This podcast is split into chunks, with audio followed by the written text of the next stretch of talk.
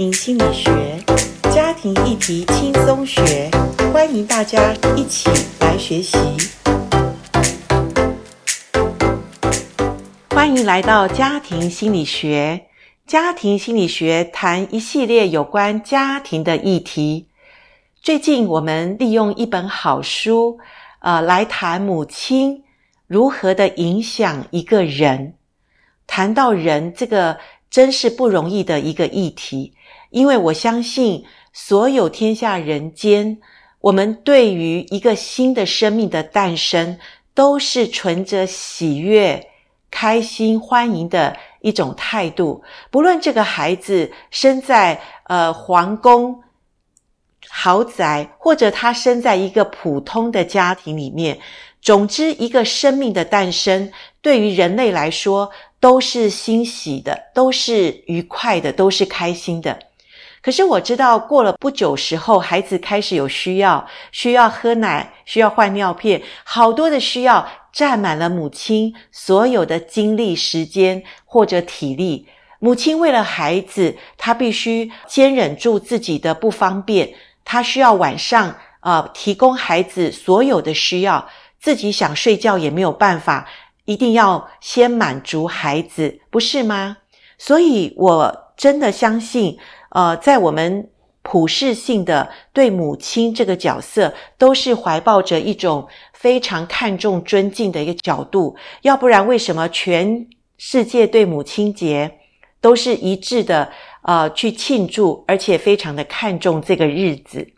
所以，母亲对一个人的影响何等的大。在看这本书的时候，其实它虽然分了六种形态的母亲，我觉得他主要在谈这六种形态的母亲，其实他是循序渐进，而且如果你看得懂，你会发现，其实他是从孩子从婴儿期，呃，可能到他呃三岁之前。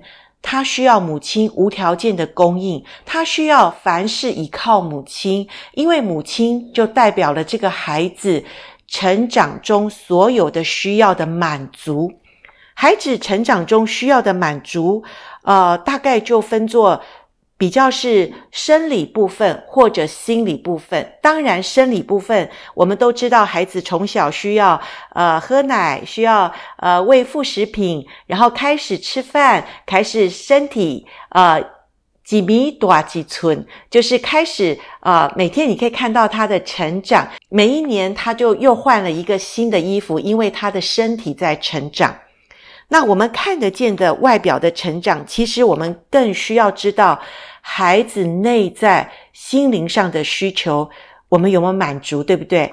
因为我们知道不会消失的需要，其实在孩子的心里面是根深蒂固的，而且其实在我们孩子还不会说话之前的影响，比他会说话之后。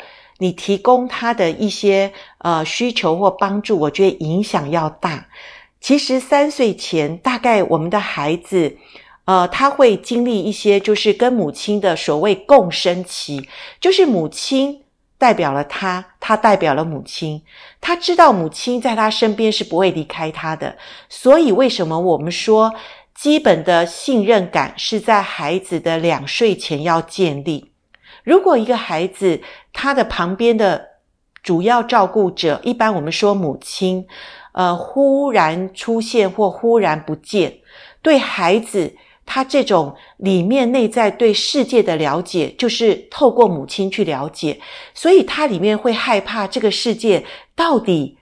是来帮助我，还是要来伤害我？我的需求没有得到满足的时候，到底我会不会死掉啊？你知道，孩子他不会说话，但他用感受去了解这个孩子，所以信任感是在他两岁前建立的。当然，不是说两岁前母亲好好的照顾他。后面孩子就没有问题了，因为我们说母亲的伟大，就是她在一个人的一生影响的是一辈子的事。所以有的时候我们看到一个人成年了，诶，怎么他这个人看起来还蛮有能力，看起来他各方面都还条件不错，可他内在怎么是一个长不大的小孩？或者我们说，到底他心里出现了什么问题？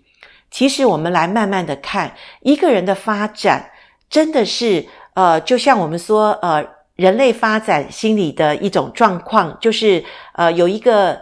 专家叫 Erikson 哈，Erikson 呢，他其实把人类的分阶段就是八个阶段嘛，所以在这个八个阶段里面，我们刚刚看到，在孩子小的时候，母亲所要提供的是一种爱、一种关怀、一种所有给孩子一种呃信任感、一种安全感。那当孩子渐渐长大，可能他开始要进入小学之前的。所谓学龄前，那个时候，其实母亲要给孩子一个非常呃，能够提供他一种可以让他自主，可以做自己小小的管理。这个自主呢，是他可以认识自己，他跟别人的不一样。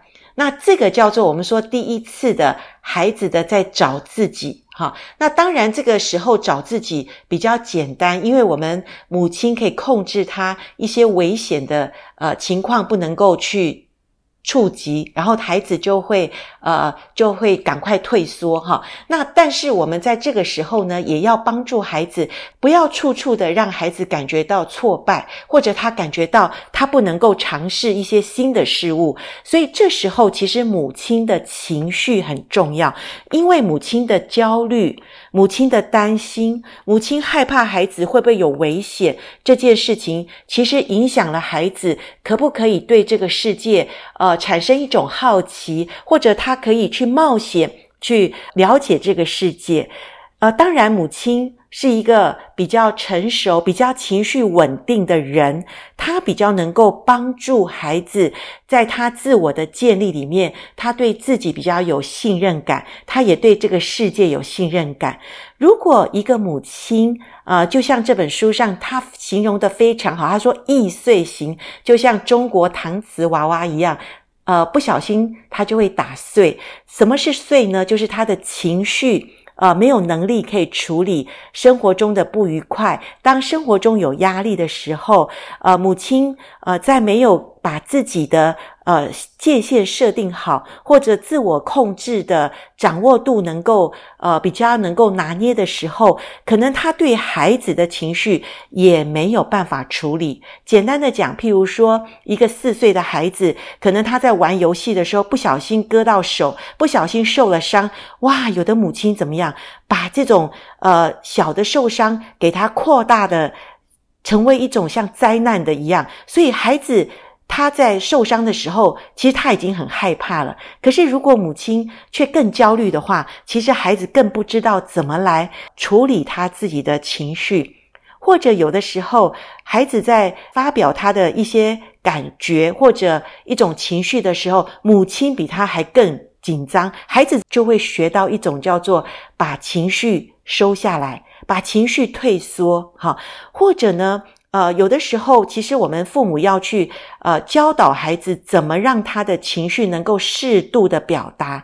如果一个孩子在痛苦中一直哇哇大叫，停不下来，我觉得父母有的时候不知道自己处理情绪的时候，他就过度的会去呃认同孩子的痛苦，所以有的时候孩子的情绪就不会收回来。那这个时候也是孩子不知道把他的情绪怎么样的。做一个呃好的处理，所以母亲的这个情绪的管理，真正的影响的好深好远，就是孩子他会不会自己知道自己的情绪反应的时候，他可以有一些。好的控制，或者他可以知道情绪其实不是敌人，情绪不是可怕的事，情绪只不过是一个讯号，讯号告诉我们：哦，我现在发生了危险，哦，我现在开始感觉我现在里面有一种呃不愉快的感觉的时候，它是一种讯号。那讯号产生的时候，就像我们的汽车的。仪表板嘛，它告诉我们哦，你的车子要加油了，呃，你的车子可能要换机油了，一样的情绪就告诉我们，我们现在处于什么状况。所以我相信，一个会处理情绪的母亲，其实对孩子，我觉得一生的帮助都是很大的。因为你知道吗？一个成年人的成功，不是在他处理事情的能力，而是他可以被处理情绪的能力。我曾经在矽谷住了六年，在那个当中，我看到好多的所谓聪明的人。好，美国的矽谷都是高科技的重镇。那我看到有一些人，他们也许不是所谓的电脑的专科的一种呃研究。但是呢，因为他很会处理人际关系，所以他是成为管理那些所谓电脑工程师的管理者。他可能是总经理，哈，他可能是 CEO，可是他不是电脑专家。你懂我意思吗？也就是一个人，他会处理自己的情绪，他也看得懂别人的情绪的时候，他会把自己。跟别人处理的人际关系相当的合宜，可是我们也知道很多聪明的小孩，他们也许都拿呃学校的成绩都是第一名，或者都是拿奖学金，都是很优秀。可是他最后他所能面对的只有机器，他没有办法处理人际的关系。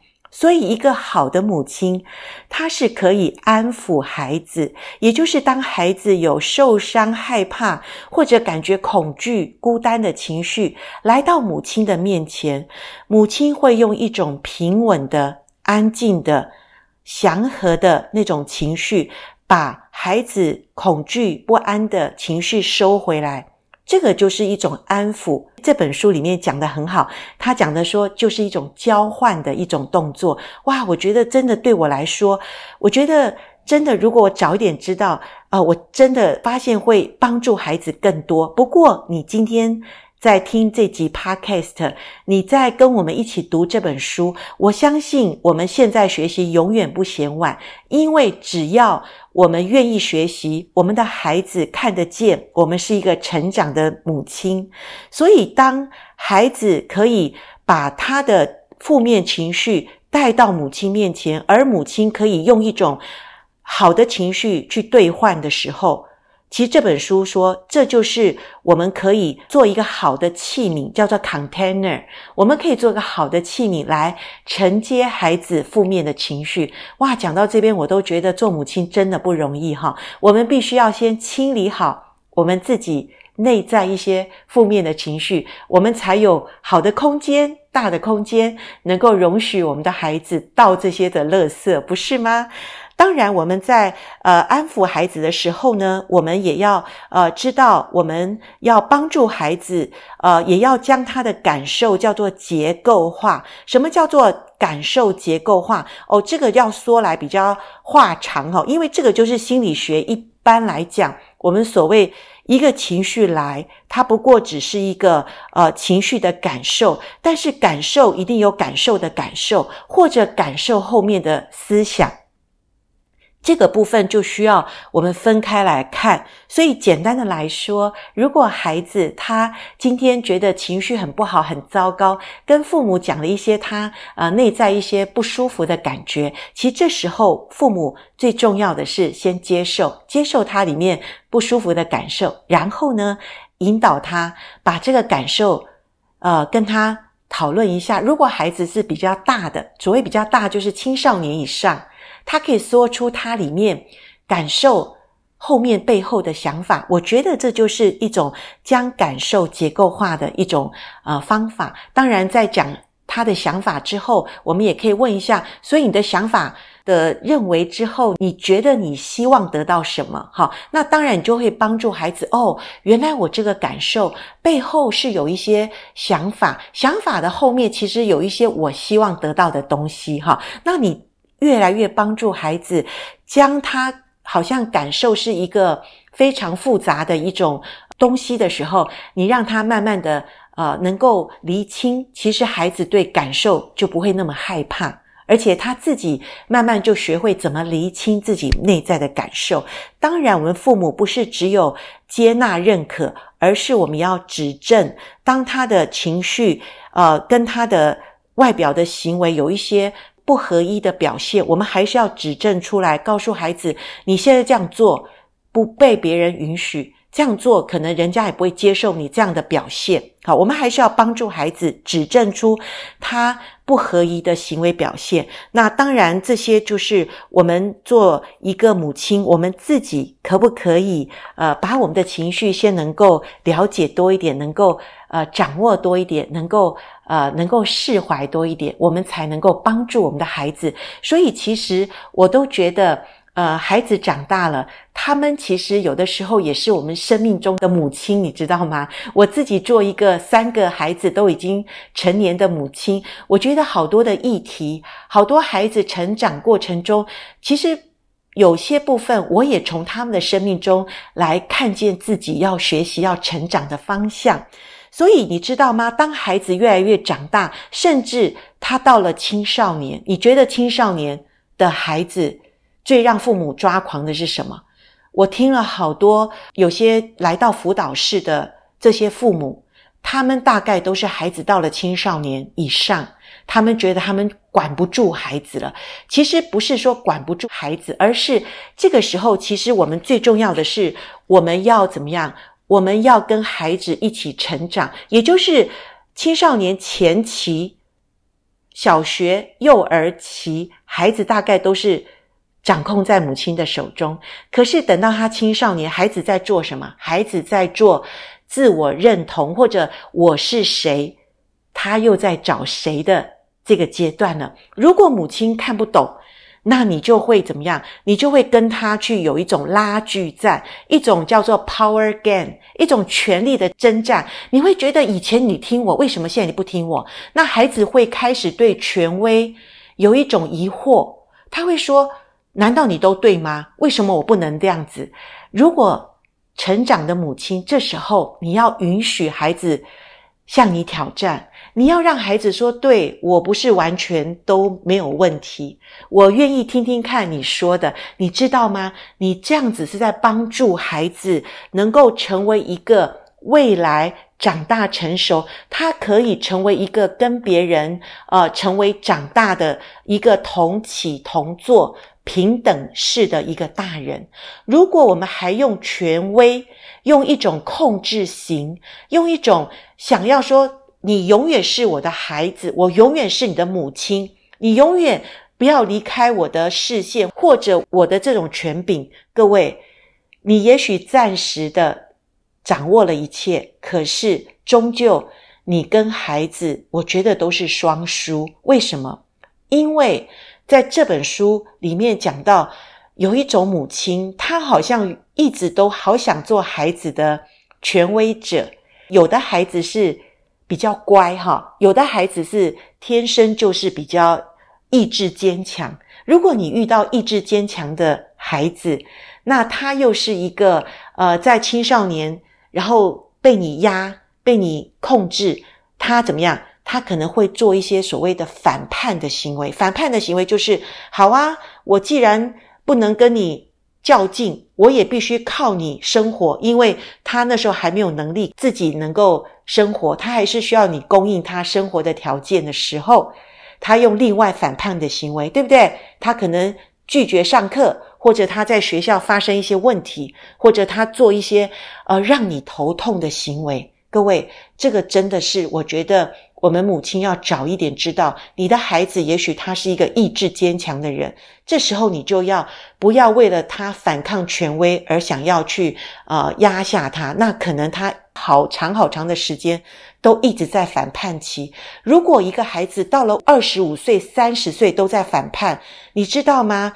这个他到了社会，而他还在反叛的一种行为里面，其实他不能好好的安于他的工作。他一直在换工作，或者他一直在寻找他人生的方向。其实我相信，没有一个母亲希望孩子不能安定，是不是？所以我都发现，在青少年这个阶段，是母亲能够跟孩子教导他挑战权威，也学会接受别人的权威最好的时候，因为你会帮助孩子避免。我刚刚说那种想要挑战别人的那种叛逆的行为，或者另外一种是什么？另外，他被你压得很好，他可能是是怎么样的行为呢？他可能好长好长的一段时间，他非常的胆怯，他不敢向权威表达他的说不的那种用意，或者他一直在讨好别人，或者他怕别人跟他不认同。其实这种孩子到了二三十岁，他还在看别人的脸色，好像一直处于低于别人的呃这种。地位的话，我觉得这个也是在我们掌控型的母亲，其实她是爱孩子，可是呢，她不知道要给孩子一种自主独立的选择。那不知不觉，孩子也在长大。那母亲呢，以为控制下好像可以呃比较安全，可是我们不知道，呃，在孩子的人格结构上，可能他已经呃在。我们的压抑下，孩子比较不太能够去做选择。当然，孩子不会做选择，他可能就讨好你，他可能一直想表现好的一面。所以，有的孩子，你知道，他非常的有成就，到一个地步，常常拿奖状回来，对不对？常常说：“妈妈，你看，我今天在学校得了什么奖？”那你又会给他按赞，然后你又会说：“孩子，你就是我的骄傲。”你知道，这样的孩子一直到了长大。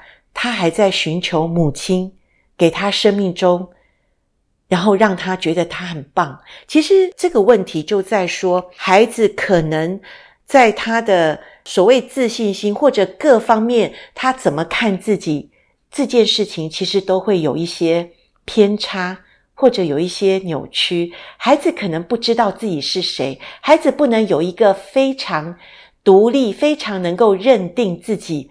是什么，不是什么的一个人，所以我都觉得一个母亲好重要，好重要到说他对孩子一生的影响，甚至他未来要建立亲密关系，也就是他进入婚姻。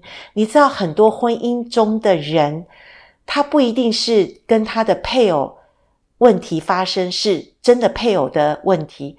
有的时候，你去看清楚，其实有的时候。是这个配偶后面的母亲，那个隐形的手还不断的影响他，所以他今天跟这个所谓的配偶的征战，可能是他跟他过去母亲对他的这种所谓的控制，或者一种情绪的勒索。对这个人来说，他以为他的配偶不断的在操控他，其实他配偶并不像他的母亲哦。所以讲到这边，各位，我真的觉得，如果我们看清楚我们一生中受了什么影响，那我自己认为，我们绝对也不要再向我们的母亲讨债，因为我相信天下人间最像上帝的爱是母亲。母亲把她自己身材都牺牲了嘛，对不对？你看母亲怀胎十月，母亲把她的精力。甚至她愿意为了孩子放弃她所追求的。各位，我们永远对母亲存着感恩的心。当然，母亲做错的事，我们不要去认同。我们不要说啊，母亲，呃，她对我的影响，所以我到现在还脱离不了她对我的影响。我觉得我们就是认清楚她对我的影响。但我说，妈妈，谢谢你，但够了。我。从今后我是长大成熟的人，我谢谢你把我带大，可是我为我未来成长负责任，所以跟母亲划清一个健康的界限也很好。如果你的母亲已经到了八九十岁，你就好好的爱她。好好的，呃，去关照她，有的时候看看她，有的时候带一些礼物给她，有的时候抱抱她，有的时候如果她是基督徒，跟她一起祷告。其实我觉得年长的母亲要的不多，但是重点是我们现在呃成年的孩子，可能有的人已经到了中年了，是吗？呃，甚至有的人你自己已经超过六十五岁了。我想我们未来的日子。我们为自己负责任，我们也感谢我们的母亲，她一生的啊、呃，能够为我们啊、呃、提供我们生命所需要的。但是今天我们读了这本书，呃，我们还没有读完哈。可是严老师很想帮助你再整理一下，从过去疏离型的母亲、易碎型的母亲、控制型的母亲、奖杯型的母亲，一直到老板型的母亲，后面是信用卡的母亲。各位，母亲她所能做的，她已经做了，剩下的是我们自己。学习成长吧。好，今天我们谈到这边，下次期待你继续的锁定我们 Podcast，我们一起的成长，一起的存着感恩的心来过我们每一天的日子。好，拜拜。